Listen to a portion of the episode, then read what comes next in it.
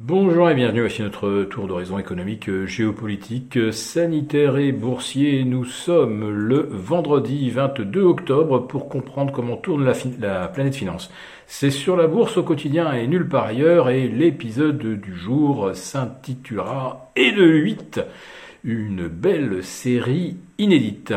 Alors, euh, ce chiffre 8, euh, eh bien, c'est le nombre de séances de hausse consécutive inscrite par euh, le S&P 500 qui a battu hier un nouveau record absolu, euh, record qui remontait au 2 septembre dernier avec un, un zénith à 4545, amélioré hier euh, d'une poignée de points à, à 4551, avant d'être de nouveau amélioré aujourd'hui de 5 points supplémentaires à 4555 et le S&P 500 réalise le carton plein et engrange 0,8% sur pardon 1,8% sur la semaine quand notre CAC 40 se contente de plus 0,5 et euh, ben, qu'il ne parvient pas pour l'instant à effacer la résistance des 6765. Alors au-delà, évidemment,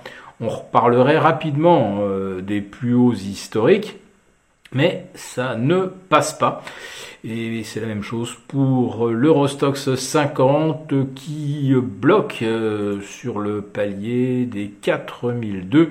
On est actuellement à 4201 en hausse de 1,10%, mais ça ne suffira pas.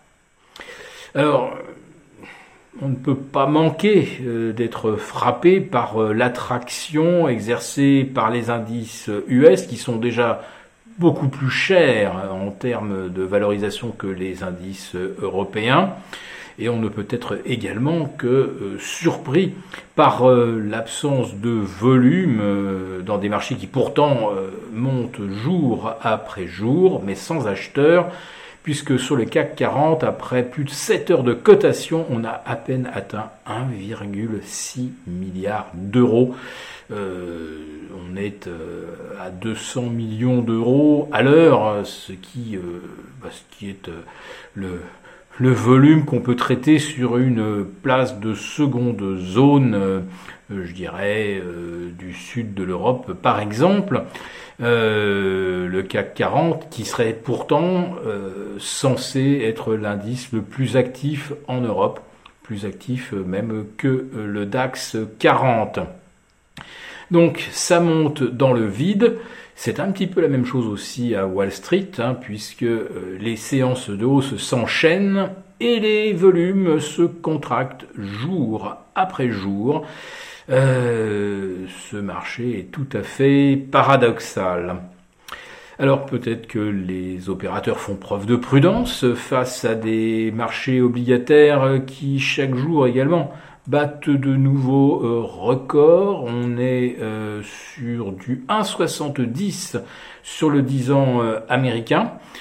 ça continue d'ailleurs de, monter avec ou sans statistiques. Aujourd'hui, c'est euh, sans aucun indicateur. Hier, on avait bien sûr euh, euh, les ventes, ou plutôt les reventes de logements anciens aux États-Unis, avec une forte progression de 7,4, des prix au plus haut absolu, hein, on est au-delà des 350 000 dollars, sachant qu'un Américain peut emprunter 250 000 dollars, mais à partir du moment où on passe la, barre des 300 000, euh, on commence à taper dans les 15% d'Américains les plus riches, ce qui veut dire qu'il y en a 85% qui ne sont plus aujourd'hui euh, en mesure d'aller voir leur banquier, sauf s'ils ont fait un héritage et qu'ils peuvent mettre 100 000 dollars sur la table avant d'aller réclamer 250 000 dollars de plus.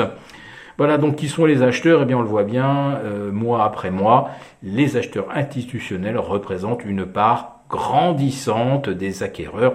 Et bien sûr, il s'agit pour eux d'accumuler euh, un patrimoine d'immobilier locatif qui va leur rapporter des rendements bien supérieurs à celui des actions, surtout sur les niveaux actuels.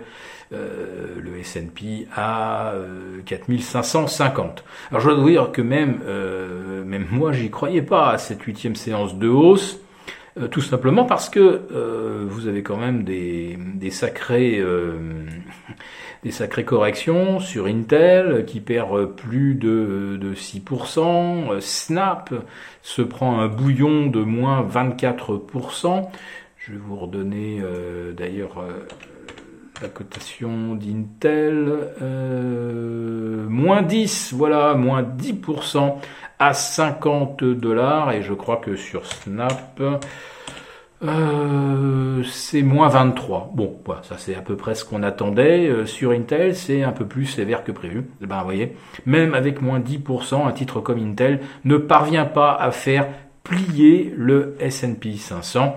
Donc euh, quand il y en a une qui baisse, eh bien il y en a toujours une autre ou quelques autres qui font le qui font le contrepoids et euh, les indices US ne baissent pas.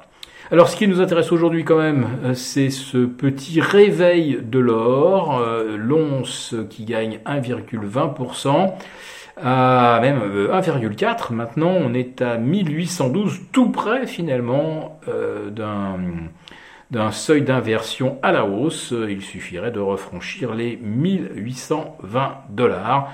Voilà, donc l'or c'est peut-être à surveiller parce que même si le S&P aligne une huitième séance de hausse, on voit qu'il ne grappille que 0,02, 0,04%.